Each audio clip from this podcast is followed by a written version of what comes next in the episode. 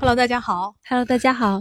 我们要来讲废话喽。我们今天要来讲一个很严肃的题目，就是安乐死。对，嗯、这个其实我们在以前的那个往期的播客中，我们也曾经稍微擦边的讨论了一下这个话题。对，但是我们今天是要来比较严肃的和重点来讨论一下它。对，因为呃，安乐死在全世界范围内，其实不仅是我们在讨论啊，所有关心这件事情的人，有支持的，有反对的，有认为这件事情是让痛苦的人能够得到解脱，那还有一些人认为这个就根本就是不道德的，这就是一个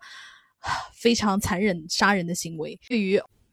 欧美人来说，安乐死它连接了一个非常不好的意象，就是，呃，二战的时候，希特勒的纳粹组织曾经以安乐死就以这个名义，然后大概杀害了十几万的精神分裂者呀，然后还有就是残疾人所以就是当欧洲的民众听到就是安乐死这件事情，就讨论他要不要，比方说列入合法呀，或者是提到台面上来，大家正式的讨论我们人类可不可以自由的那个安乐死啊，然后大家的应激反应还是蛮严重的，就是。一上来就先反对说纳粹做过的事情，为什么我们要？我们已经是个文明的国家了，为什么我们要做跟纳粹一样的事情？最初刚刚在欧美国家，就是比方说比利时啊，或者是西班牙呀，或者是瑞士啊这些国家刚刚开始露头，有一些医学的医学专家和医生提倡，我们是不是可以考虑人可以就是有尊严的死去啊这件事？刚刚开始讨论的时候，就受到了非常非常强烈以及应激的反对，甚至有一些就会做出一些，比方说威胁医生啊，就是说你怎么可以干出这种事啊？你就是纳粹啊，就是会有很多人做出这些过激的行为。安乐死出现到一直到合法，还是也是道路蛮曲折的。嗯，尤其是我最近在看一本书，叫做《医学伦理》，是呃剑桥大学的一个医学博士写的。然后它里面也提到了很多关于安乐死，除了刚刚那个反对理由以外，还有很多人反对安乐死。一个最大的就是认为杀人是不对的，尤其是觉得如果杀人这件事也可以合法的话，那么我们的道德就必然会滑坡。那其他的呃，那像安乐死这样协助。协助自杀也好，或者是杀人也好，都合法了。那么我们那杀人为什么要判死刑呢？那人命是不是就不重要了呢？到底安乐死是不是杀人？因为在我们普通人的认知里面啊，杀人除非他是一个防卫，就是就是正当防卫的行为，或者是一个有人在从中受益的行为。就比方说，你看见呃 A 在杀 B，那 B 的生命受到危险的时候，你帮你就是帮助 B，然后把。就是在生命受到胁迫的时候，把 A 给杀了。那在这种情况下，那 B 是受到了那个就是得益的嘛，B 的生命得到了挽救嘛。只有在这种情况下，人们觉得哦，有一条生命得到了挽救，那么你去杀掉另外一个就是残害或者伤害别人生命的这么一个行为，那是合理的。那在安乐死这种情况下，他只有一个人死了。他并没有别的生命得到了挽救，那大家就觉得这件事情好像是不可接受的，那他就是一个单纯的杀人的行为，就是反对派是持这样的意见的。嗯，其实反对派这样的观点来说，他其实也不太考虑到安乐死，其实它既有医生协助你，嗯就是等于说，比如说医生给你注射药物，嗯然后也有就是患者自己打开那个点滴，还有包括一些朋友大概可能在新闻里面也看到过，之前不是有类似胶囊舱那样的，是嗯人自己进去，比如说你在里面自己就启动那个机器，等于说这个过程是完全是由。呃，想要寻求安乐死的本人他自己来做的。如果你非要这么说的话，他其实是个自杀行为。嗯嗯他如果就持这种观点，就是他认为这件事情就是杀人的话，他其实也没有考虑到就是这所谓的类似自杀行为的这一派。对，因为他们是这样的，他们认为，就比方说，你哪怕是你自己按下那个点滴的开关啊，但是那个自食的药物是医生提供给你的，那么医生就是还是做出了一个帮助杀人的这样的一个行为，他们是这么认为的。嗯，但是这一派观点其实这里面有一个很大的内在逻辑，就是活着是高于一切的，而怎么活着是不重要的。对对对，嗯，因为他们就觉得生命就是是高于一切的嘛。我觉得这里面可能还跟那个，呃，他们的就是呃基督教就是禁止自杀的这样的一种就是宗教文化传统特别特别有关系。嗯就是虽然我们就是东亚亚洲国家也有哈，但是我觉得他们那种就是自杀者要下地狱，就是这种呃好像比我们要更加强烈一些。还有你刚刚说的，就是呃，主动安乐死和被动安乐死的区别嘛，嗯就是一个是医生协助自杀，一个是自己按下点滴开关。那么嗯医生在这里面的行为，我们我们称之为不作为嘛。但是然后经过，就是因为这个大家也有辩论，大家就打了一个比方，就好像说今天，比方说呃，小王要继承一笔财产，但是呢，继承这笔财产的一个障碍就是，呃，假设你有一个哥哥，你要把这个哥哥杀了以后，你才能继承遗产。那么第一个行为你是主动杀了这个哥哥，那你当然是有罪的，对不对？第二个行为呢，就是进到了你哥哥的房间，发现你哥哥发生了一个意外，但这个意外是如果你救了他，他就可以不死的。可是你没有进行这个救的行为，那你就是不作为嘛，对不对？就是相当于我们安乐死的那个类比，就是不作为嘛。那在这种情况下，你在道德上仍然是有罪的。就是他们用这个来辩论。嗯，其实他们这个逻辑依然是一致的，就是他不考虑那个哥哥本人的意愿。很有意思的是，那个支持派呢，他们也提出了一个观点，他们说，如果如果我们把单纯的作为和不作为来讨论的话，那么我们就又有一个例子来。就是打比方了，那么就是有一个人，他为他为慈善机构捐了一万块钱，那他救活了十个人。可是有一个人他没有捐钱，那么可能就有十个人因为你没有捐钱而饿死了。那不作为的人难道就是错了吗？然后我就在看他们就是进行一些伦理的这个辩论，就是如果你们单纯的用作为不作为来就是呃判断到底就是是不是杀人这件事情，就是非常的可笑。当然，就是这个作者本人他其实是。支持安乐死的嘛？他的观点就认为说，呃，只要没有人在这桩死亡里面受益，就是协助的人哈，就比方医生没有在这件事情里面受益，那么他就是应该是不能是违法。对对对，他说，因为这件事情里面的就是受益人只有那死者一个人，这个是我可以接受的。对，这个包括现在其实欧洲的很多国家，他们。就是比如说那个瑞士啊什么的，他们都已经通过了嘛，然后也实际上已经在实行了。因为我之前看一本叫做《安乐死现场》的书，然后呢，他是一个日本记者，就是他跑遍了全世界，就是所有安乐死合法的地方，他基本上都去过，然后采访了很多安乐死的现场啊，相关的医生啊，然后包括是希望进行安乐死的本人呐，就是他所有人都采访了，在某一个北欧国家吧，然后他就说他们的那个系统就是这样子的，就是在。医生帮助算是病人吧，就是进行了安乐死之后，警察马上就来了，因为他们这个事情就是事先就是报备过的。然后警察来了之后，法律是要求你就是对这个全过程是录像的，就是表明你是自愿的呀，然后没有受到胁迫啊，整个流程是合规的。然后警察来了之后，先检查你的这个人的这个状态，然后呢，我再检查整个流程是不是合法的。如果不合法，那我这个医生是要被起诉的。然后如果这个流程是合规的，OK，那你这个 case 就 closed。就完成了，对，但是在这个行为里面，医生是那个的，是被，哦，他是被动安乐死，就是医生不参与注射，对对对，就是是患者，就是死死者生前是自己按下那个对，是我帮你提供药物，然后我不干预你的这个行为的这样的一个过程。而且很有意思的就是，在他采访的，就是北欧的那些欧盟国家里面嘛，其实每个国家的法律还都完都很不一样，对对对，所以就是有的人可能要进行安乐死的这个行为，他还得跨国。对他，比方说他得到瑞士来，而且瑞士本本国人进行安乐死是可以在家里进行的。那其他外国人，你呢你就肯定没有办法提享受那种上门服务啊，你就可能要到这个医生指定的一个地址啊，然后你到那里去，然后他在那里帮助你这样。进行安乐死行对，没错。然后其实像那个美国的一些州安乐死，它也是合法的嘛。他那本书里面也举到了一个例子，这是一个美国的女生，然后叫布列塔尼。然后那个女生呢，她是应该得了脑胶质瘤吧，好像是叫这么这个名字。然后她那个癌症就是非常的严重，而且她已经手术过了，然后又治疗又恶化。然后她呢，就是她的求生意志实际上是非常强烈的。就是到最后，他都是主张，其实我是想活的，但是因为我的这个病已经是非常非常严重，接下来只会恶化，一点都不可能好转了，而且现在已经病情已经进展到我本人非常痛苦，然后影响到我生存很严重的程度了，所以就是我希望有尊严的死去，然后所以呢，他一四年的时候就是在 Facebook 上面吧，然后就讲了，就是我希望进行安乐死这件事情，然后。美国也是一些州合法，一些州不合法。然后他是加州人，加州就是不合法的。然后他就是为了做安乐死，他就要搬到那个俄勒冈州去，然后到那边去接受就是安乐死的这个流程。她去世之后，然后她丈夫就是为了完成她的遗愿，就是争取就是所谓的就是尊严死的这个法案能够在加州通过，在全美通过，就是一直在为他这个事情就是。在宣传和奔波，就是希望大家就是听到她的故事，了解到她的痛苦。就是她本人和她丈夫都是非常不愿意，就是把这件事情定性为自杀。她丈夫就是说，她其实想要活、想要生的这个希望，其实是持续到了最后一刻的。但是活对她来说实在太痛苦了，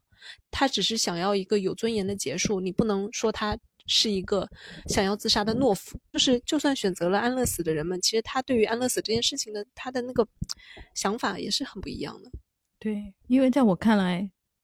这就是自杀的一种啊。可嗯是我不认为自杀就是懦夫，或者就是不勇敢，因为选择死亡也是需要很大勇气的。对，没错。他有一个就是这个日本作者的观点啊，我觉得也很有意思，就他一直在探讨，他就是作为一个现场记者，我觉得很厉害的，就是他曾经在安乐死的现场，他也待在现场，就是观看。呃，整个安乐死的执行的过程，然后他说，他第一次看完了以后，他就是非常的震惊。他的震惊不是因为被死亡震慑，而是这个简这个过程这么的短暂，这么的简单，一下子就做完了。然后这件事让他觉得天呐，就是死亡是如此的容易，他整个整个人就是被被这种气氛给震惊住了，他就是无话可说。他说我不知道要说什么，因为这个死亡实在是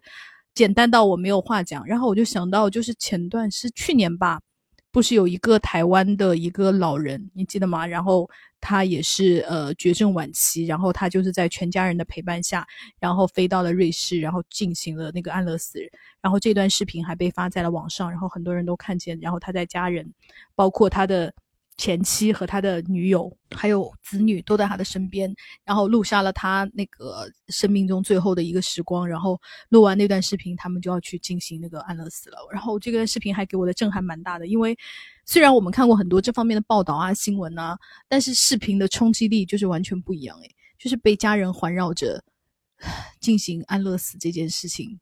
我还觉得就是蛮让我感慨的，因为日本记者里在那些准备安乐死的患者的最后就是进行那个过程之前，他都会进行就是跟当事人进行一个采访嘛。然后他发现有好几个人都强调了，正是因为我没有子女或者是没有家人了。因为有一个我印象很深的，就是他第一个参与那个安乐死过程的，他就讲说，那个老太太因为丈夫已经去世了。然后她现在也是那个癌症晚期，所以她在死之前，把她认为人生中最珍贵的财富，也就是她跟她丈夫通信的情书，放在胸前，这样安然去世。在做这个安乐死的执行之前，她就跟那个记者说，她就是说，因为我也没有家人啊，也没有子女啊，什么什么的，她就认为就是这样的死去，对她来说，嗯，是她想要的。可是她也说了，如果她有家人的话，她可能会做一些别的选择，就也有可能她不会这么早的。进行安乐死，它只是一个假设，然后就让这个呃，身为东亚人的这个记者，就是在不停的反思，到底就是家庭这个情况，对这个选项会不会重新考虑？在美国，就是刚刚燕窝说的那个俄勒冈州，它有一个协会，也是专门反对安乐死的，有一个那种。就是 leader 领袖人物特别特别反对这件事情。他对这个日本记者呢，他也说出了这样的一番话。他说：“如果安乐死是那么好的事情的话，为什么在那些亚洲国家的人他们不去进行呢？”这句话就是问到他了，你知道吗？他就想说：“啊，是啊。”他说：“是不是因为亚洲人的那个家庭观念就是会更加强烈一些，然后欧美人就是比较会更加注重自我？是不是因为这些原因导致亚洲人选择安乐死的那个几率要小一点？”我觉得这个，因为他他是没有给出答案的，他只是在进行这样一个思考。因为我本人就会觉得，就是因为作为幸存的人，作为家属，当然是希望，不管你的家人是状态怎么样，一种是希望他活着，哪怕今天就是插管了，躺在医院里面，完全是个植物人了，你也会希望他活着，因为活着。他就是活着，你知道吗？活着和死了还是一个太大的门槛，他是没有办法。也有可能说啊，他他都上植物人了，跟死了差不多，那当然完全不是一回事。我听有一个那个植物人的家属，他妈妈已经在那个植物人的病病房里躺了有十几年了，可是他一直每天就这样照顾他，因为大家要知道，照顾一个。植物人是多么痛苦的一件事！你要让他身上不长褥疮，就这么简单的一个要求，你就几乎每天要给他翻身。也就是说，你每天要花费很大很大的精力，要在一个可能永远对你没有回应的人身上。然后，即使是这样，也非常希望他妈妈能够活着，因为他活着的话，你就是有亲人的，你就是有妈妈的，他也不会觉得这件事情就是照顾一个植物人是件多么劳累的事情，或者说多么辛苦的事情。所以，我就觉得好，对于家人来说。就是那个患病的人，他如果不是植物人的话，他是患病的人的话，他也会考虑到，也许我的亲人这么的需要我，那我可能，我虽然很痛苦了，我已经无法承受了，但是因为他们这么恳切的希望我活着，这么恳切的希望我陪在他们身边，也许我还能再忍受一点。我觉得这确实有可能是一个很重要的，就是亚洲人会比较少，或者是有的人会对安乐死特别反对的一个原因之一。我觉得也很难说，有些时候可能只是因为没有那个选择，那个条件不具备，就是。因为我有朋友就是给我讲了他外公的事情，然后他说他是很希望安乐死快合法的。他说就是外公是胰腺癌去世的，死前都非常的痛苦。然后呢，就是外公是省了一辈子没有享过福的，然后就是是会把好东西都藏起来的那种老人。然后一开始就是外公生病都瞒着他，后来他自己觉察出来了，知道命不久矣，提出想喝野生小黄鱼汤。我妈去买了野生小黄鱼煮了，我外婆哭着给他喂，她说真好喝呀。她说很后悔以前怎么不早点买黄鱼汤喝，又说好痛，真的不想活了。大家都知道没法治了，但只能看着他痛苦。那一小半年，我们一家都过得非常难受，满脑子都是外公躺在床上哀嚎的画面。假如有安乐死，与他与我们都是一种解脱。因为你看，像你说的那种，比如说植物人的情况，那那个亲人他是没有在受苦的，起码就是在。他可能意识，比如说他，因为甚至植物人他有可能是有意识，但是说不出话来，就像那个电影《活埋》一样，就他也不能说他百分百就是没有痛苦哈，但是你没有外显的痛苦，但是像那种胰腺癌呀，包括一些就是，嗯，就是痛非常严重的，舒缓治疗都没有办法的那种癌症，其实它的生存质量是非常低的，而且是每况愈下，在这种情况下，家属。固然希望他活，但是他的活也是非常的痛苦，而且就是会给患者本人以及家属也带来更深的痛苦，这也是完全有可能的。那在这种情况下，我觉得其实，嗯，用亲情，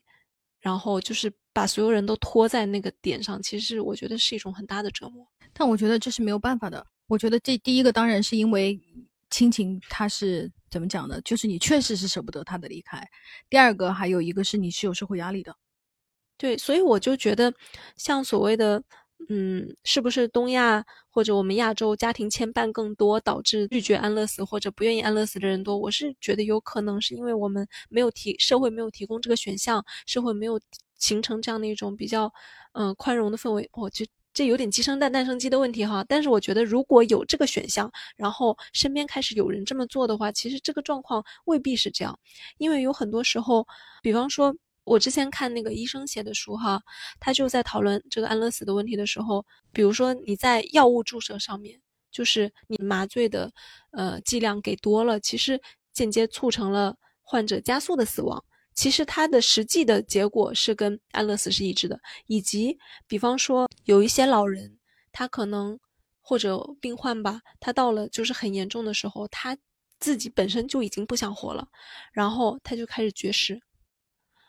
他其实也是他的目的，就是其实就是安乐死的目的，只不过他死的非常不安乐。就是这种求死的意志，他其实是在任何一个社会里面，任何一种文化背景下，你到了人到了那个处境之后，会发生这种情况是非常正常的。但是我们没有这个选择，你不给他这个选择，那么想要死的人怎么办？他就会选择很惨烈的方式去死。你其实没有办法确定他那个时候的死是因为当时痛的受不了了。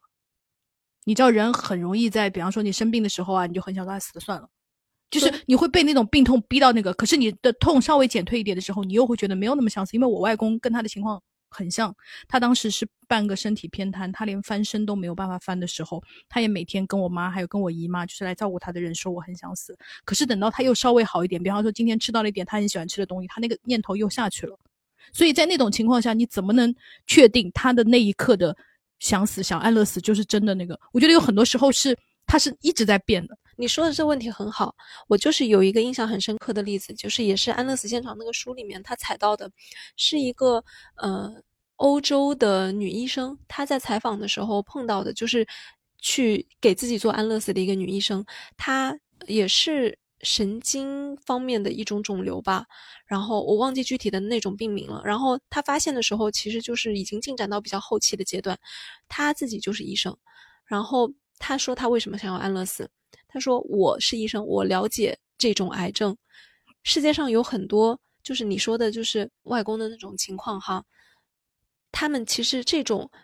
一时性的疼痛，它是可以通过舒舒缓治疗，就是姑息治疗来解决的，就是。以防有有些朋友不了解，就姑息治疗，它是以就是提高你的生存的呃体验，就是让你比如说降低你的就是痛苦啊，不是以不顾一切的让你活下去。比如说只要你插管能够活下去，我不管插管会给你造成多大的痛苦，我马上就给你插，然后让你说不了话，但是你能多活一天，我就给你。这个是。一般的医疗处置的一种理念，但姑息治疗呢，是会考虑到你的生存质量，就是你痛不痛啊，然后你的人的意识是不是清醒的呀，你能不能就是保持一个比较呃好的对你来说可接受的生活状态，就是它是两个方向的医医学处置。然后这个女医生呢，她就提到说，其实有很多癌症，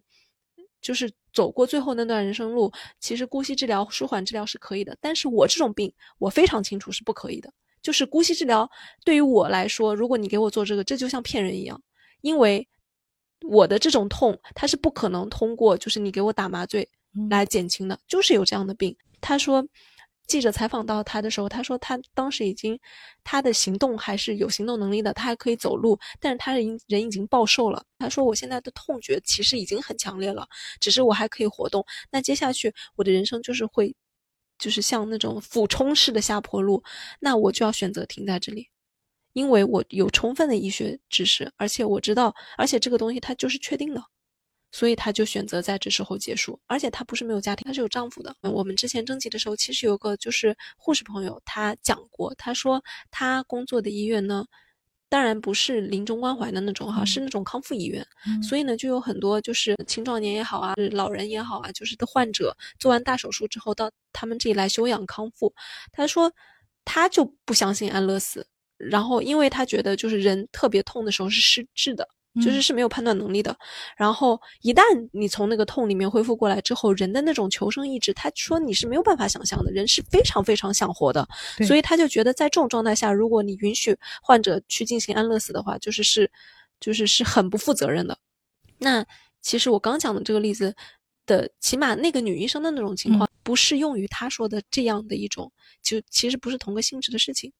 对，正是因为为了防止这样的，其实安乐死是有非常严格的流程的。对对，就他不是说我想死你就马上可以死了，他有至少要有两名以上的医生要证明，第一个你的那个你的病是无法治愈的，然后你剩下的寿命，然后好像是不超过六个月吧。这个具体的标准各个国家可能就不是太一样，但是国际上通用的就是有这么四个标准吧，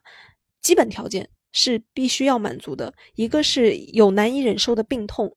第二个呢是没有治愈的希望，第三个是就是本人能够明确的表达意愿，第四个是没有患者期望的治疗手段，就是这四个条件是必须要满足的，以及各个国家，比如说那个瑞士、荷兰、比利时，他们虽然都是合法的，但是大家就是实施的细则都有些不同，好像是荷兰吧，嗯，他是不仅要医生，他还要律师。他还要那个，就是生命伦理学家，就是他要有一个三方会谈，就是三者同时都同意你的判断，就是认为这个患者他是符合这个条件的，而且那个医生还要大概有点进行要类似会诊的东西，就不是说你本人的主治医生说了是什么就是什么，就是他要随机给你指派另外一个专家医生来给你做诊断。然后，但凡有一个条件不通过，这个审批也是不能通过的。我们很多朋友就是在讨论安乐死这个问题的时候，大家就会，就像那个燕刚说的，就是会觉得啊，那岂不是谁说想死就能死了？这也太轻率了吧？还有说什么就是，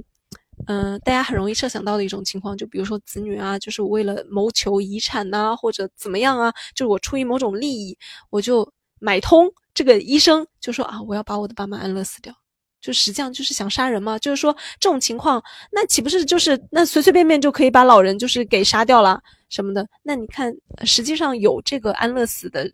这个法律的国家，大家是有想办法在解决这个问题的。作为支持安乐死的人，我说这个话好像有点那个，就是人参与的系统，它确实没有百分百牢靠的哈。其实我是觉得，就是制度上的设计，我们是可以想办法去完善来解决这个问题的。朋友是在印度嘛？在印度其实安乐死也是合法化了的。然后他就在跟我讲说，在印度这个安乐死的流程，他说印度就是基本上医院是不太希望你安乐死的，因为你知道你在医院多住一天，医院就赚一天钱嘛。所以医院没有那么希望你就是离开医院啊，或者是你要选择死掉啊。但是你是有这个选项的，也就是为了怕人谋杀这样子，因为每个国家都在防这件事。然后他们就要求三名以上的医生，就是互不认识的医生，就不能说是一个科室的啊或者什么，三名以上的医生来证明你这个就是确实是晚期，就是无法救治，而且这三个医生都必须是病人本身的主治医生以外的。而且这个三个医生中有任何一个医生提出了哪怕只有百分之一的治愈可能，那你这个也会被驳回。因为为什么呢？就是印度当时推动这个法律的原因是，之前呢是有一个非常非常著名的那个案件，就是有一对印度夫妻啊，他们的家庭状况就是比较贫困，然后呢，这个他们生了四胞胎，然后每个小孩呢。都是先天性残疾，而且吃喝拉撒都不能自理，并且需要就是有要要每天还要就是吸氧的那一种情况，就是已经很困难了听上去。所以呢，就是这对夫妻申请了对这四个小孩终止生命，就是因为他们觉得他们养不起了。嗯，当然后来法院当然是驳回了这个了，因为你不属于绝症啊，也不属于任何就是安安乐死允许的那个范围内，法律肯定不会。但是因为这个案子实在是在。呃，印度当时就是非常的轰动，嗯，就算法律可以认为你这个说法是有道理的，但法律也不能支持，就是这样用安乐死来杀死，这样完全他是有活下去可能的这些人。印度为了防止这件事情，才推动了那个安乐死法律的那个行进，以及最后就是这个法律就是成立，要怎么样怎么样怎么样的条件。然后后来东亚方面安乐死还是比较怎么讲呢？比较稀少的吧，像我们啊、日本啊这一些。嗯，对于就是安乐死，还是有很多人是很抗拒的，所以呢，我们也打听了很多，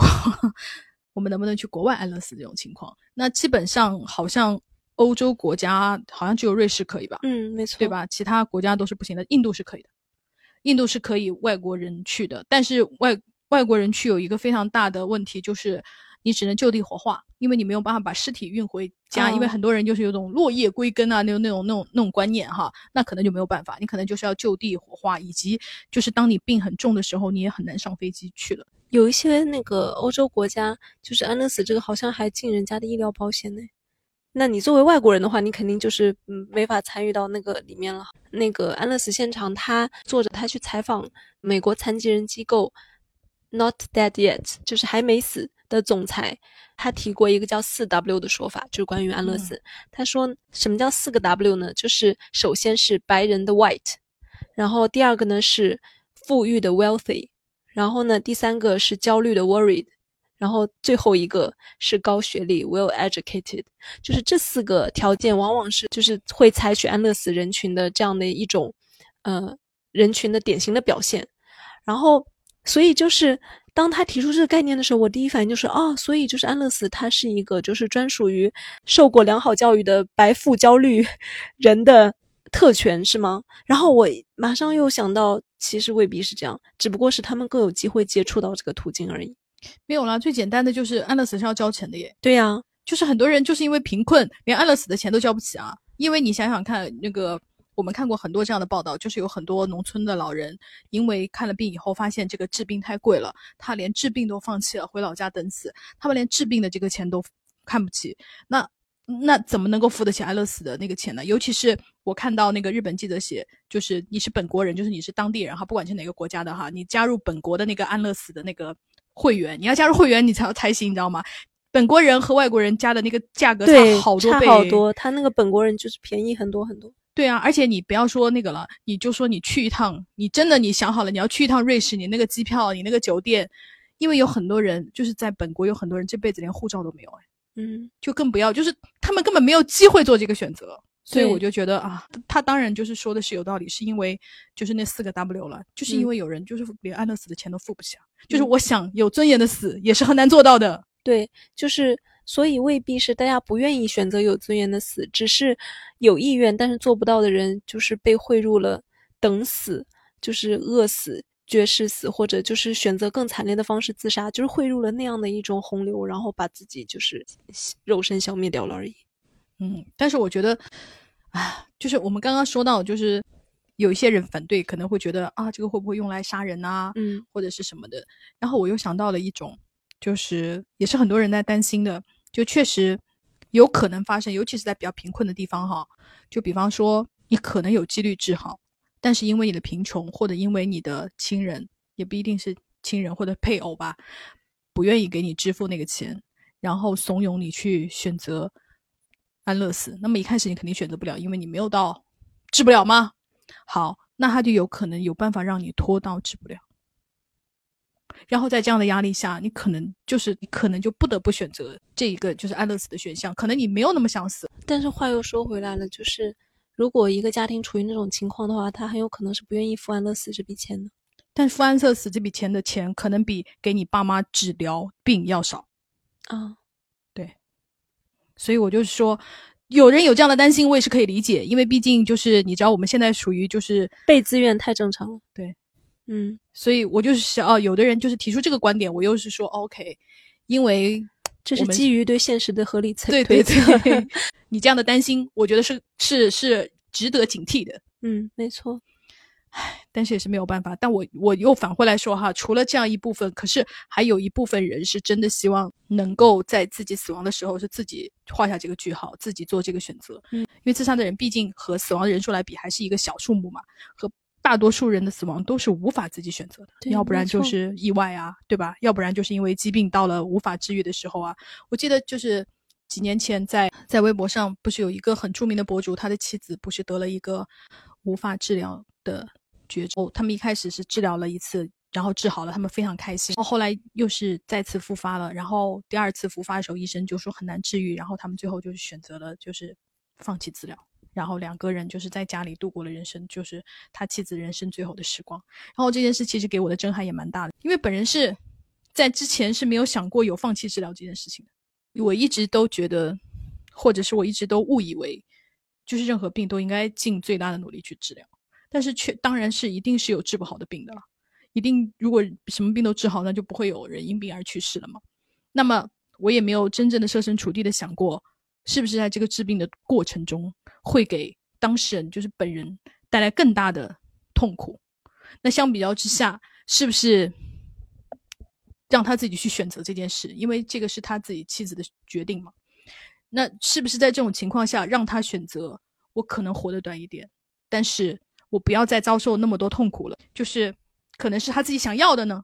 我就想到一个，应该很多朋友看过的那个电影，叫《Me Before You》。就是演龙母的那个演员，他演的一个电影，电影他其实就是讲一个普通的女孩，她是做看护工作的，然后有一天她接了一个工作，就是去看护一个高富帅，但是那个高富帅是怎么回事呢？他就是才三十一岁，然后。就是年轻有为，就是应有尽有，体育运动也很擅长啊，然后生活也很精彩啊，就是花花公子，享受世界，就是一个大帅哥。但是他出了一个车祸，然后就导致他应该是颈椎以下，就是全身就是瘫痪了。然后他那个颈椎的那个问题，就是也是没有办法修复的嘛。而且他后面应该还出现了一些就是比较严重的并发症，还是怎么着的，是有肺炎还是怎么样的，就导致他的健康状况其实是一直就是每况愈下，然后他就是只有头能动，然后呢，所以就需要这个女孩来看护，然后这个女生呢，她就是一个。嗯，大家可以想象，她穿着一个，就是她穿那种花里胡哨的衣服，然后非常乐观，非常大大咧咧，非常就是没心没肺的一个女孩，就是就是典型的 American girl。对对对，就那种那种女孩。然后那个男主就是又是那种很高雅、很高贵，然后又很很很 mean，然后就是很爱讲刻薄话的那种。然后他们两个在这个相处的过程中，就是逐渐的，就是其实就是相爱了。然后这个女孩也是发现这个男的，就是这个大帅哥，他虽然就是。就是身残志坚，也不能说身残志坚吧，就是他其实是一个非常幽默、非常不错的人，然后就是也很善良，而且他就是因为他人生阅历非常丰富，然后人也很聪明嘛，所以他其实也是就是鼓励这个女生，就是去，嗯，比如说是去潜水呀，然后逼她去做各种她其实有点想做，但是她不敢尝试的那些事情，然后就是。简直是带他拓宽了眼界，就是让他来到了一个新世界的那种。然后到后面他已经很爱这个男的了，然后他们两个也非常相爱。这男的就对他说：“就是你已经是我每天早上睁开眼醒过来的唯一的一个理由了。”然后，但是这男的说：“我现在就是已经是我最幸福的时候了，我想要就是到这里结束，就是他要去做安乐死。”嗯嗯。然后就是女主就是很因为很爱他嘛，其实也很痛苦，非常难以接受。但是最后就是也是陪着这个男主去瑞士，然后做了那个安乐死，然后到了之后，就是男的大概还给他留下了一笔遗产，就是大概够你出去开眼界的这么一笔钱。就是那个女主叫露，就是那个露，你可以去看更广大的世界。就是我希望你不要就是老想起我，就是这样会让你伤心。然后你可以去就是经历更好的人生，就是你只有一次人生，然后。就是活出你的精彩，大概就是这样的一个电影。然后，它其实就是，如果你要从健康的方面讲的话，那那个男主他可远远没有到，就是说，呃，马上就要死，那是没有，因为家里很有钱，应该是给他护理的很好的。就是，而且就是穿上了西装去听音乐会，他坐在那的时候，你完全看不出他是一个残疾人。但是他就是心灵非常的痛苦，他就是已经没有办法接受这样活下去了。对他来说，就是每一天都是就是这样是可以接受的吗？我是说，那个安乐死的医生是可以接受吗？并没有是得得那个不可挽回的绝症哈。对啊，因为我刚刚讲的那个就是什么所谓的国际通用的四个标准来说的话。一个是难以忍受的病痛，第二个是没有治愈的希望。难以忍受的病痛，那男主确实很痛苦的。我不记不确切是不是有并发症之类的，但是确实是给他造成痛苦的。然后没有治愈的希望，那他肯定是治不好的。然后第三个能够明确的表达意愿，他可以。然后第四个是没有患者期望的治疗手段，那确实是没有。如果你单看这四个条件的话，他确实满足。然后你提的这个问题就很好，因为从我们。如果说能不能活下去这一点来看的话，你肯定还能活下去。然后，所以就有反对的医生呢，就提出了这样的一种观点。他说，就是这里面有一个争议点，就是说所谓的难以忍受的病痛，那人的痛苦到底是怎么衡量的呢？对对痛苦的感知是有个体差异的。可能对我来说，就比方说女性的忍痛能力就是比男性要强。嗯，然后每个人的忍痛能力也不一样。以及你觉得非常痛苦，但是我是他人。我能不能感知到你的痛苦呢？我怎么来判断你的痛苦是不可忍受的呢？这个就是其实很难。嗯，然后以及还有一个就是安乐死现场的那个记者，他采访的一个放射科医生，他是坚决反对，因为他觉得病情的终末期，就是在一些国家认为你如果进展到病情终末期，就是是符合就安乐死条件的嘛。他就说他觉得病情终末期是个伪概念。因为病情的中末期，它是可以说所谓的人为制造的。他说一些，比如说一些慢性病的患者，一旦选择停止治疗了，比如说那个糖尿病人，他不注射胰岛素，马上就进入中末期了。因为你不注射，你就会死。嗯，然后呢，那在一些国家就符合安乐死条件。而且他说，现在医学进步，用就是抗逆转录病毒药物，艾滋病就不是必死的绝症了。那如果八八十年代的时候，八九十年代的时候，比如说这个病它刚在全世界爆发出来的时候，那当时认为必死无疑，然后就选择了安乐死的人，那怎么办呢？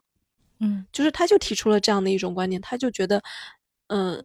就是所谓的终末期这个概念其实是不牢靠的。对，而且还有一个那个比较硬性的规定，就是剩余寿命在六个月呃之内嘛。然后还有的有的医生就提出了反对，他就说其实医生并不能准确判断你还能活多久。嗯，是这样子的，因为呃。我朋友的父亲不是送到临终关怀吗？然后临终关怀其实是只收你七天之内，就就是他只能收那么短时间，因为否则的话，临终关怀的那个中心就住不下那么多人，所以他只能收一个礼拜，就四天到七天，你就可能要过世那些病人。但是常常有人就是活过了那么多呀，就是他们说，其实医生也并不能那么，并不能判断你到底能活多少天。那么如果是医生也不能判断的话，那你这六个月靠什么来判断呢？你凭什么说人家只能活六个月呢？也有很多医生反对，就是因为。他们觉得医学第一个是很复杂的，第二个医学也是时时刻刻它在更新换代的。嗯，我们比如说术后医生一般讲的，它其实是五年生存率嘛，几年生存率大概有百分之多少多少，而不是说我就是一定给你咬死，除非是你已经进展到就是非常非常中末期的那一种，它可能会有一个大致的范围判断，但是能够说到特别精确。而且你刚提到的那个临终关怀，它还有一个问题就是，比如说那个姑息治疗的有一些病人，有一些癌症病人，我之前看那个，嗯。最好的告别那本书就是也是一个就是哈佛的医学专家写的，他就说有一些病人他其实也是癌症中末期的病人，然后医生可能也认为，比如说他只有嗯半年一年好活了，但是他接受了姑息治疗之后，他的生存质量提高了，然后他可以在家就是比较舒适的生活。就是医疗的那个方向改变了，他不在意，就是不顾一切的，就是要让你采取任何手段，多延长一天也好，就是给你造成很多痛苦的，比如说那些插管呀，或者比如说有些病人他其实是会生前预嘱就会放弃那个 CPR，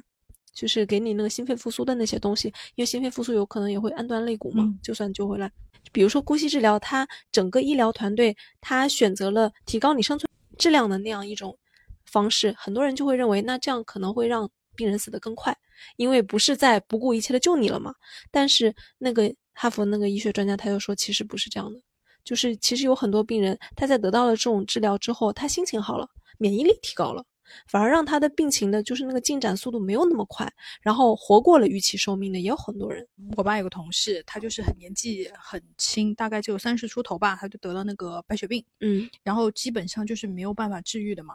然后那个当时医生就给他说，他的大概就是再活一年吧，最多再活一年。然后结果他去参加了一个什么抗癌班呐、就是那种你知道，反正就死马当活马医了。然后他就找了一个什么抗癌班，就类似那种 AA 什么戒酒互助嗯小组那样的那个抗癌班，然后他就去了。然后那个，抗癌班里面呢有很多人都活过了医生的那个说的那个预期。然后后来抗癌班里面有个人就拉着他去练气功，当然我也不知道这练气功这件事情到底 就是他是不是真的有效哈，我真的不知道，因为我对这些就是神秘事件就是保持一定的 question，就保持一定的问号，也保持一定的。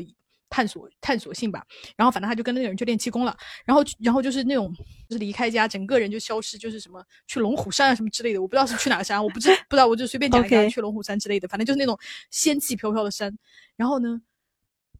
他过了三年，大家都以为他死了，他说他回来了，但是他也没有好。可是他，因为医生说他只能活一年，他过了三年他又回来了。因为当时就是就是在我们当地就是传为就是一段奇闻，你知道吗？因为大家都以为他三年就是跟家里没有联络，人家觉得他可能就是就比方说在全国旅游的路上可能去世了，或者是就是找不到失踪什么，反正等等等等。但三年以后他又回来了。当然他回来以后大概又活了两年，他等于在医生说你只能活一年之后活了五年，他嗯才就是去世的。如果医生当时说你只能活一年了，作为这个判断来申请安乐死的话，那他是不是又少活了五年的？因为他后面的活的，你看他还能在山里就是那种练气功之类的，那至少人是可以站立的吧，也是可以稍微运动一下的吧。然后包括他回到家里以后，他刚回到家里那段时间，就是就是整个人面色红润、生龙活虎，就是自己说自己得了什么真传，我也不知道真的假的啊，因为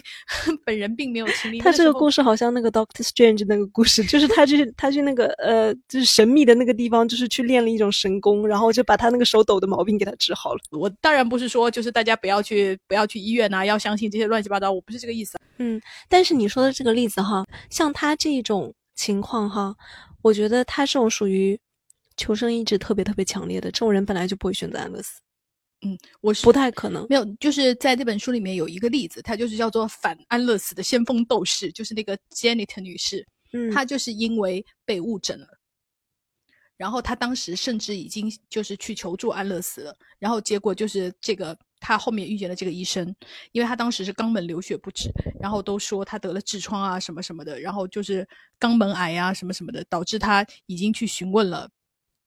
安乐死医生，并且提供了建议。最后就是另外一个医生帮助了他，就是治疗好了这个病，他到他到现在还活着，包括写书的时候都还活着。然后他就是被 反对安乐死的人封为反安乐死斗士，就是说很有可能会发生这种情况哦。你看哦，你死了就是白死了。如果我那个时候听从我医生的意见，我现在就已经死了。可是你看我现在活得多好，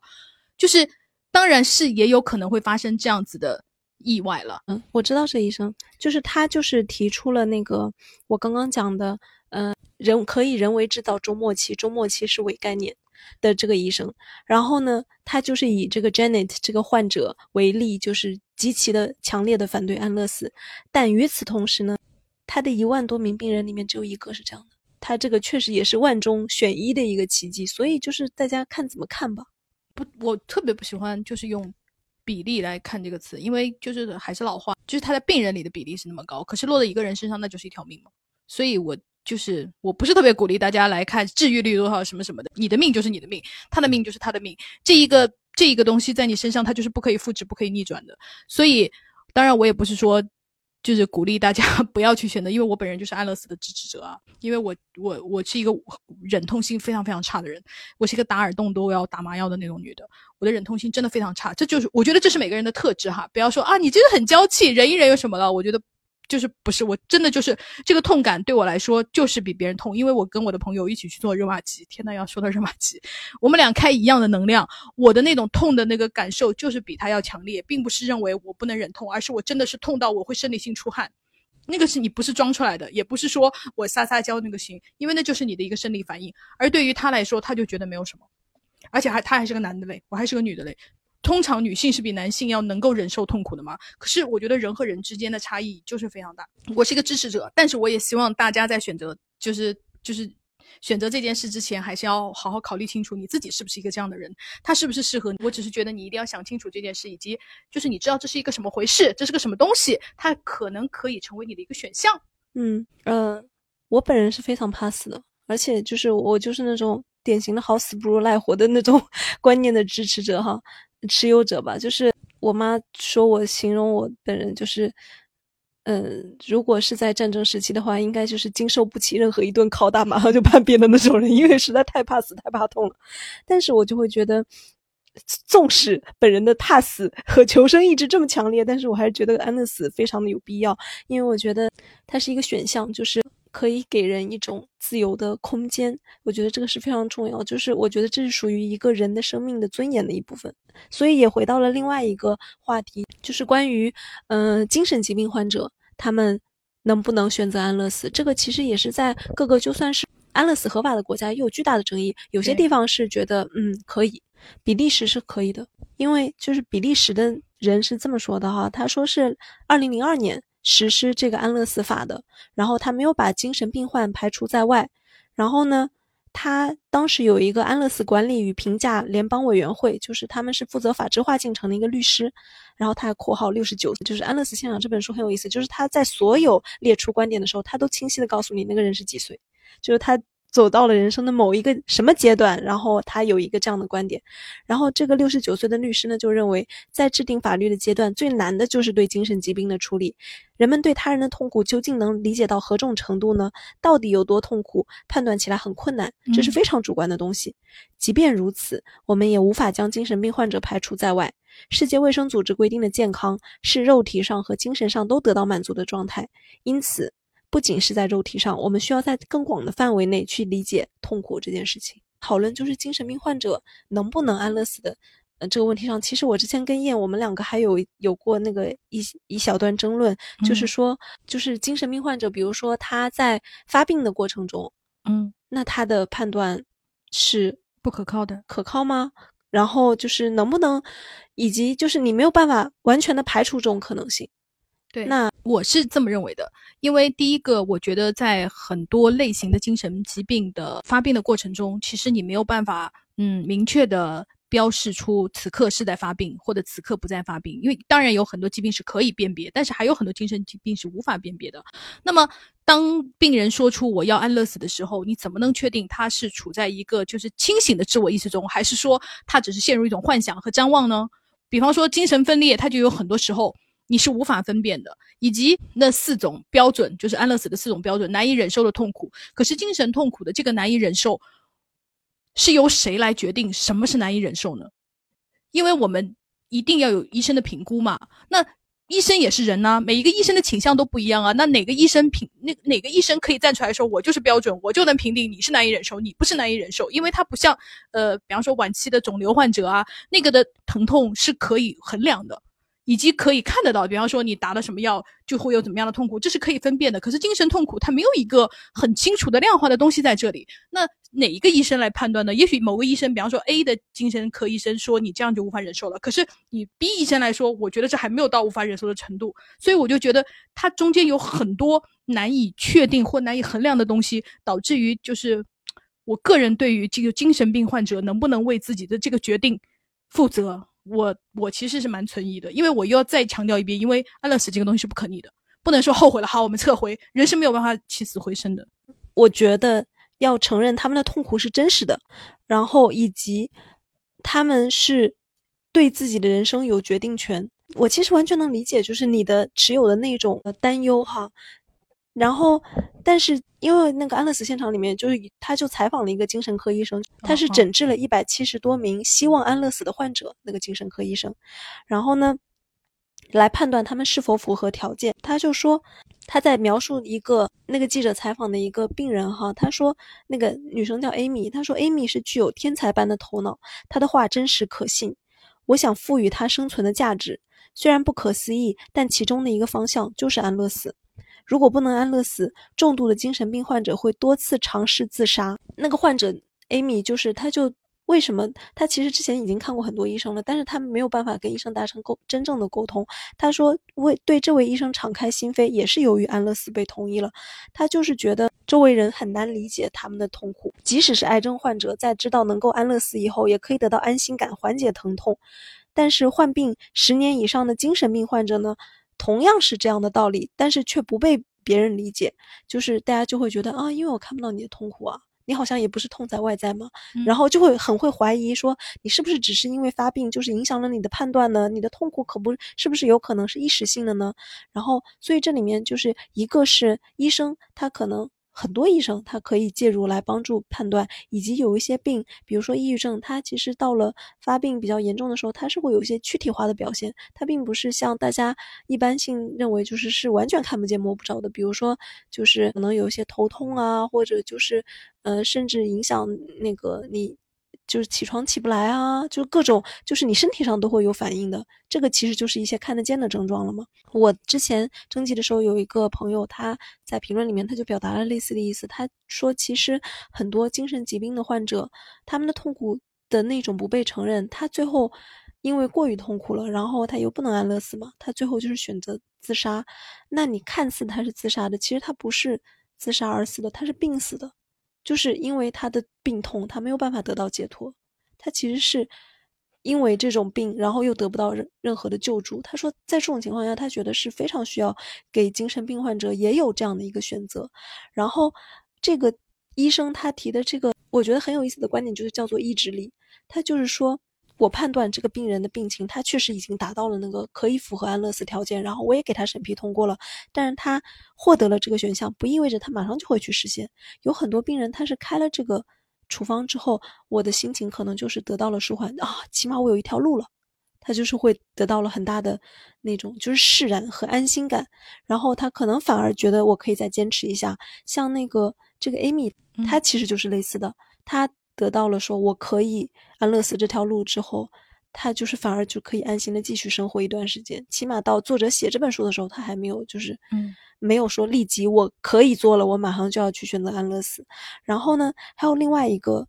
书里的那个有一个家庭，他们是。推动安乐死合法化，他们的观点也是类似的。然后他们家的故事是什么样的呢？就是他们家里面有一个妹妹，就是小家里的小女儿。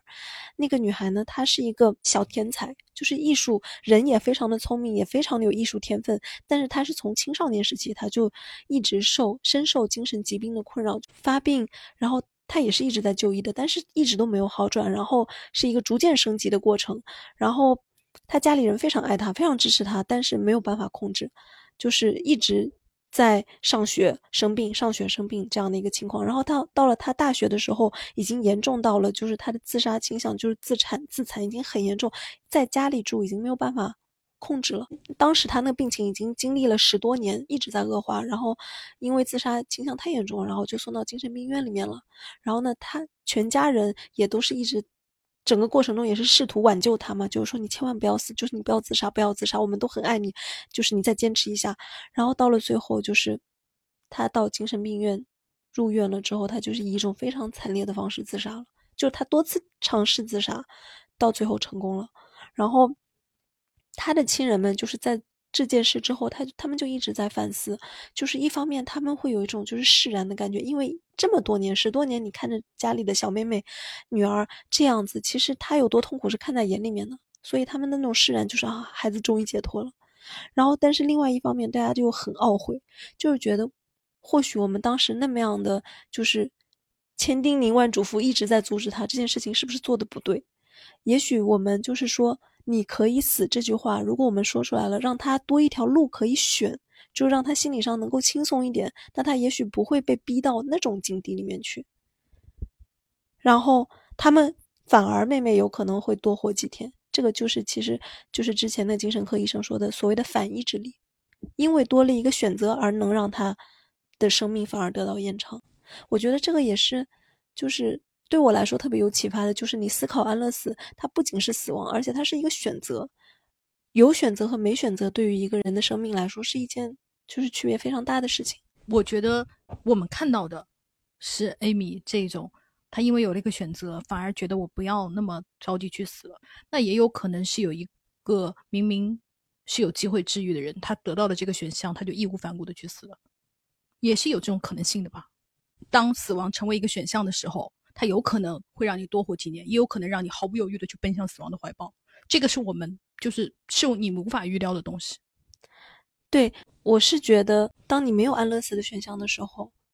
人还是会选择自杀。然后，自杀有可能是一种非常惨烈的方式。但是有这个选项的时候，会让本来不准备因为太怕惨烈自杀的人而不敢自杀的人而快乐的，或者是说更迅速的奔向自杀。他本来有可能不死的，就所以我不确定这件事。我只是觉得，也当然书里面是。这个医生提供了这样一种选项，那也有可能是另一个结果。我是觉得没有任何一个东西设计出来，它一定是百分百好的。就像我们之前讨论的，就是嗯，安乐死它会不会因为它是一个人造的系统，只要有人出现的地方，它一定有漏洞，就是一定会存在一些，比如说，呃，我们刚刚说的那个 Janet 的例子，它有可能就是它本来是误诊造成的，然后它可能就是白白的死掉了。更大的可能是，就是经历过慎重的判断。大部分人，起码我们看到过的安乐死的例子，就是制度已经这么成熟了。大部分人他都是真的想死，也需要死吧。就是没有任何一个东西它是完美的呀。但是我认为这个应该比普通的要更加更加慎重，因为它更加难以判断。这个是我的观点。以及我不认为他们多了这个选项以后，会就是会让他们有可能更好，也有可能更不好。我不确定，我不能就是我不同意这个医生的观点。其实那个在我们之前在征集关于安乐死这个话题的时候，嗯，有很多朋友表达了类似的意见，就是我希望，如果我身患绝症无药可医的时候，我可以选择安乐死，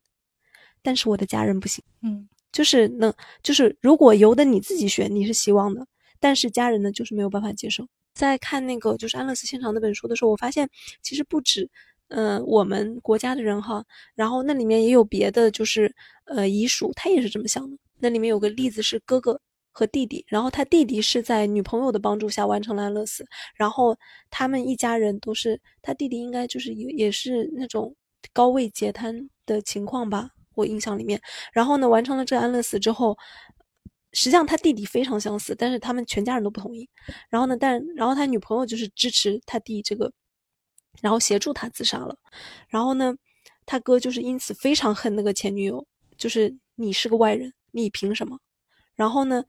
后来他在接受就是作者的采访的时候，就是谈论到这个，他就觉得如果是我的话，我是希望我可以安乐死的。但是说回来，说到他弟。说到他余下的其他家人的时候，他依然是不能接受的，所以我就觉得，在这个问题上，可能就是一个很难解的问题。我们一般很容易想到的是那个父母和子女的关系嘛，就是子女为父母，呃，决定什么的。其实还有一类是父母为孩子决定的。嗯，就是你刚讲的那个，就是印度就是的那个为小孩决定的呀。还有那个，还有是一对美国的夫妇，就是是自己的孩子，就是求医了大概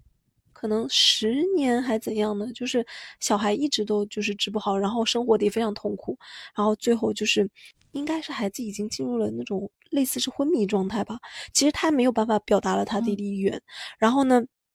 然后，但是他肉体上的痛苦，父母是看感知得到的，所以他们也就是为这件事情非常痛苦，所以他们就是决定为孩自己的孩子就是实施安乐死。然后这件事情就引起了巨大的争议，因为大家觉得这不是小孩自己愿意的，嗯，是你父母越俎代庖替他决定了他的生死。但是支持方呢就觉得，但是这孩子很痛苦呀。嗯，就是就算他不是处于意识清醒的状态，那如果这个小孩子一直醒不过来，他的身体上他是一直在受苦的，但是他又没有办法表达，那在这种情况下，家人能不能替你做决定呢？这也是一个很大的是因为呃，在医学伦理里面就有一条讲到说，如果是一个有严重缺陷的婴儿呢，婴儿也是根本没有办法表达自己的意愿呢，那么在这种情况下，父母可不可以替他做？就是他们把这个称之为非自愿安乐死。嗯。当然，支持的朋友的这一派观点，他们是这么想的哈，说，嗯，我外婆尿毒症十几年，透析也有十年了，日常生活中体力不支，非常多忌口，连水也只能定量喝。随着她年龄上来，时常就是一场感冒就可能要了她的命。最近她又并发了脓毒症，连续高烧，意识模糊，透析也坚持不下去了。我妈和她的兄弟姐妹们终于下定决心停止透析，好心疼，好想外婆可以体面的走。然后还有另外一个朋友，他说，其实很多老人躺在床上，丝毫不能动，也不能说话，其实就是我们现在说的，其实表达不了自己意志的时候了。挨了很久之后呢，这些老人，因为他没有选择，然后他们就选择自己了结方式什么的，就是绝食。其实有很多，只是大家日常生活中可能不太谈论哈。然后我看那个日本作者他写的，他说就是很多日本老人他也是这样选择的。然后这位留言的朋友他说，我家的两位老人都是这样的。既然如此，为什么不能让他们安乐死呢？就是为什么让他们这样受这个罪呢？就是这也是他们这一派的一个想法哈。有一个朋友的他们家的故事哈，就是对我来说就是触动特别大。他说他外婆是自杀身亡的，然后呢，他说我看着外婆从肾衰竭到各种并发症，血液透析十几年间从两周一次到一周三次，人越来越虚弱，越来越无法出门，脾气也越来越古怪。却没有想到过，身体的病痛会和心理的病痛连接的那么紧。他外婆自杀身亡之后，其实他妈妈就是作为女儿来说，这件事情对他打击非常非常的大，就是非常痛苦。他说，作为女儿这道坎，就是妈妈就很难过去，她会自责没有照顾好外婆，没有早点发现端倪。一度妈妈失眠很严重，大概过了几年，我们聊过一次，包括自杀，包括安乐死。我说我们的文化里忌讳谈死，如果能够早点说开。因为外婆的年龄其实不可能等换肾了，肾源会优先给年轻人，其实就是在这方面没有什么希望。他说，如果能早点说开，这个病只会无穷无尽的拖下去，靠透析活着。尤其是到后来瘘管一次次发炎，每星期出门也只是去医院躺一下午，听机器滴答声，可能用这个钱去安乐死更好。至少是在一家人的陪伴下走，而不是这样充满遗憾和痛苦。我不能说是那次聊天的作用，还是时间慢慢治愈。总之，渐渐的，我妈还是没有那么消沉了。但是外婆死后，每年去庙里做法会的习惯还是保留下来，可能这也是宗教的意义。我有两个表姐妹，其中一个至今都不知道外婆是自杀的，家里还提醒我们不要说漏嘴。我其实不太明白，到这一步了还不告诉小孩外婆是痛苦自杀的意义何在。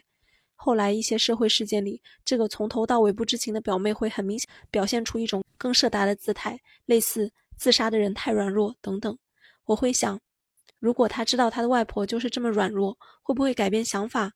但别人家的死亡教育我也管不了那么多了。后来的那么多年，我会和爱人和非常亲密的闺蜜聊到这个创伤。非常意外的是，我老公说他祖母也是一次骨折后难以忍受而自杀。我的一个初中时代的闺蜜的祖母也是病痛自杀，太震撼了，没有想到的。闺蜜的父母因为闺蜜当时在国外没有告诉她，她恨了很久的父母。我老公家里则是因为到底是谁照顾不周而互相恨上了。然后他就是觉得，通过这件事情，他就觉得。一家人能够摊开来聊死亡这件事情就非常非常的重要，然后也是基于他外婆的这件事情，他就会觉得，那其实安乐死如果是一个选项的话，大家都不会那么痛苦。以及他给我的就是他讲的这个例子之后，我就发现有很多其实自杀的行为，因为病痛自杀呀，因为就是这些其实是隐藏在我们的社会文化里面，大家不去讨论，当做它没有发生。以及自杀是羞耻，对，你看，就是连家里的小辈都到这一步了，都是瞒着不告诉的。然后，其实像我觉得像这种大家不愿意谈论死亡，然后不愿意正面面对，其实人会有痛苦到受不了，想要自己就是结束生命的这件事情，这样的社会氛围，其实导致了，就是每个人都像鸵鸟一样。然后到了，可能你你的亲人或者你自己到了面临那种时候。人是不知道怎么办，也没有，也没有出口的。其实到了最后，我就是觉得是给每一个人都增添了痛苦。你看，就是外婆那样去世，其实她本人肯定是痛苦的。然后妈妈也留下了创伤，然后她作为就是外孙女也留下了创伤。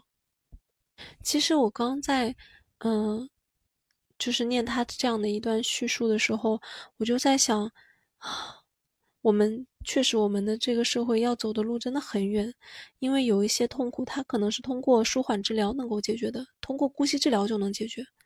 因为比如说特别的疼痛啊，然后的难以忍受啊，以及就是是不是可以有一些社工的帮助啊、心理辅导啊。我最近在看那个上野千鹤子，就是他在讲那个居家治疗的一本书，然后我看的时候，我其实内心我是。我很羡慕，我又很委屈，就是我会觉得，就是社会福利体系，还有我们整个的医疗体系的，就是确实就是不健全，导致大家到了人生的就是快要到尽头的时候，大家是活得很痛苦的。然后那个上野千鹤子他那个书，他是跟那个就是临终关怀还有姑息治疗的一个专家合著的嘛，然后他就嗯，然后他又讲了，比如说嗯，那个居家治疗，它是有那个地方的那个医疗团队，就是会有一个。核心人物管理师，他来管理你的那个饮食的健康，来管理你吃药，然后来管理你的上门，就是给你护理，给你擦身体啊，给你就是比如说就是帮助你完成一些就是一些基本的家事啊什么的。像一些就是失能到了，比如说我只是初步失能的话，其实一周有个有人来个一两次，其实我就已经可以独自一人居住在家里，然后我又不用脱离熟悉的环境，然后因为人。人就是很脆弱，很容易受环境影响的。有很多人去住院，其实他反而休息不好，因为住院他为了便于管理，是一种军事化的生活嘛。就是所有可能早上六点啪灯就打开了，然后晚上就是你可能是那种夜猫子，你根本睡不着，但是你必须要睡，然后导致你其实休息不好，抵抗力也差。有很多人他在那些医疗系统就上门护理服务啊、社工的帮助啊的那一些的协助下，还有那个什么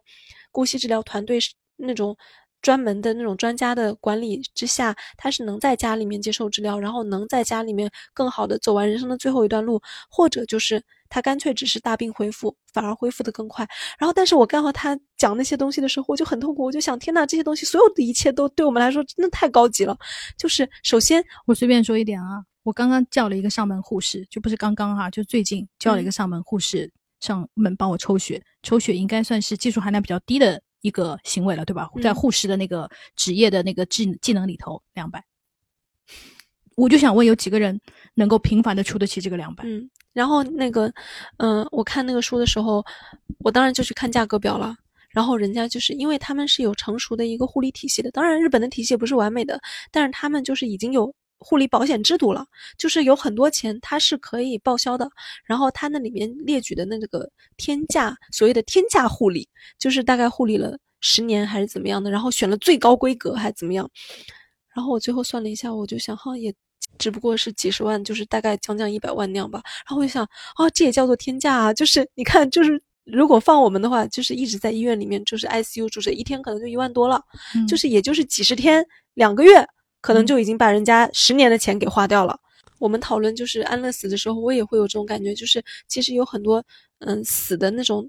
也不说就是病痛的那种痛苦是可以通过姑息治疗解决的，但是我们现在也没有姑息治疗。然后有很多就是尊严的问题，就更不要说了。是，就是我就觉得特别的，就是有点魔幻，就是你一下谈到了一个非常非常文明的问题，那我们还有其实还有很多很多的问题都还没有解决。就是我们今天聊了这么多安乐死的问题，不管他是我们赞同的，还是存疑的，还是反对的，还是觉得特别值得我们借鉴的，都各种都有。但是不管怎么样，我们还是希望有朝一日，就是有一天，它也可以成为我的人生的一种选择吧。就是将来你面临到了一种不能避免、无法回避的痛苦的时候，它可能会成为你的一个选项，因为就是。现在瑞士不是开发出了一种那个舱嘛？就是你只要自己躺进去，然后摁一在在里面摁一下按钮，然后它就会充满氮气还是充满什么气，然后对对，让你在三十秒之内就是可以呃毫无痛苦的迅速的就是死亡。然后呢，就是也希望这个舱就是能够量化工业化生产，就是 成本能降低一点，然后以及就是进口税能低一点，这样子 我们普通人就是有可能可以，比方说就是。花完自己的积蓄，可能可以买得起一台，或者是还可以跟家人共享一台，这样子，就是能够让 安乐死的选项至少成为一个大家可以触手可及的东西吧，而不是你想到这个你就第一想到是我连飞往瑞士的签证都没有，不要让大家就会觉得那么困难。我就是希望有一天，就是我们也可以就是能够有尊严的面对死亡这件事情。嗯，而且怎么讲，我也希望就是我们更多的讨论这个问题，因为。立法首先是有讨论推动的哈，然后首先就是在以及更多的人就是在实践上面，我们一起来考虑就是如何尽可能的减少中间的系统漏洞、人为可能造成的风险，然后把这个东西设计的更好一点。从程序上来说，然后来保证我们每个人的死自己选择的终结，它也是慎重的。嗯，以及是可以快速进行的，因为我看到那本书上说，就是帮人家执行安乐死的那个，也不要执行，就是协助自杀的那个医生，每天都有几千人在排队，然后已经排到很后面了，然后本国的人都忙不过来。我每次看到那个，我都要想说，天哪，我们是不是要在年轻的时候就赶快加入他的会员？